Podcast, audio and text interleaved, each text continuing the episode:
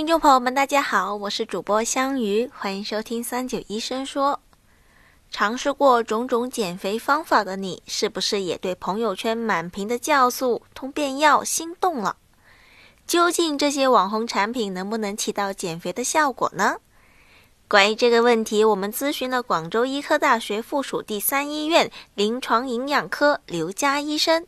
下面让我们来听听刘医生的解答。并不是通便药，这种减肥药是每个人都适用的，所以我们并不建议。如果你真的要使用这种方式的话，去看一下医生，看你的体重适不适合用这种方式减重。首先，第一个有可能就是药物依赖，就是说我的胃肠蠕动减缓啊，会有一种便秘的现象。第二个的话就是造成大肠黑便便这些等等。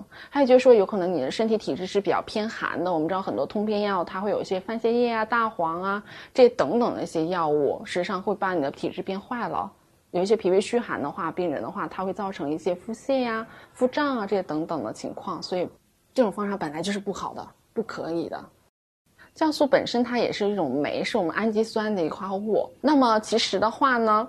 如果我们身体里面少缺少了这种酶的话呢，我们身体的代谢率就会下降，那我们身体的抵抗力也会下降，那身体肯定就每况愈下的去下降。那么如果在外的一种表现上方式上的话，就变成一种肥胖的一种方式。那么另外一个问题的话，本身的话，其实很多人会说酵素后它可以减肥，其实上我们把这个概念给模糊了。其实酵素本身的话，它的热量比较低。第二的话呢，其实在很多酵素的产品跟饮料上，它含有膳食纤维，人很容易吃了之后它就有饱腹感，有。可能你吃了它之后，你就不想吃其他东西了。其实它换而言之的话，我们有可能把它称为一种节食的一种方式。你想想，你每天摄入量比较少了啊，它的热量又比较低，那么你是不是也是一种方式的减肥方式？有可能就变成了一种减重，就没那么胖了。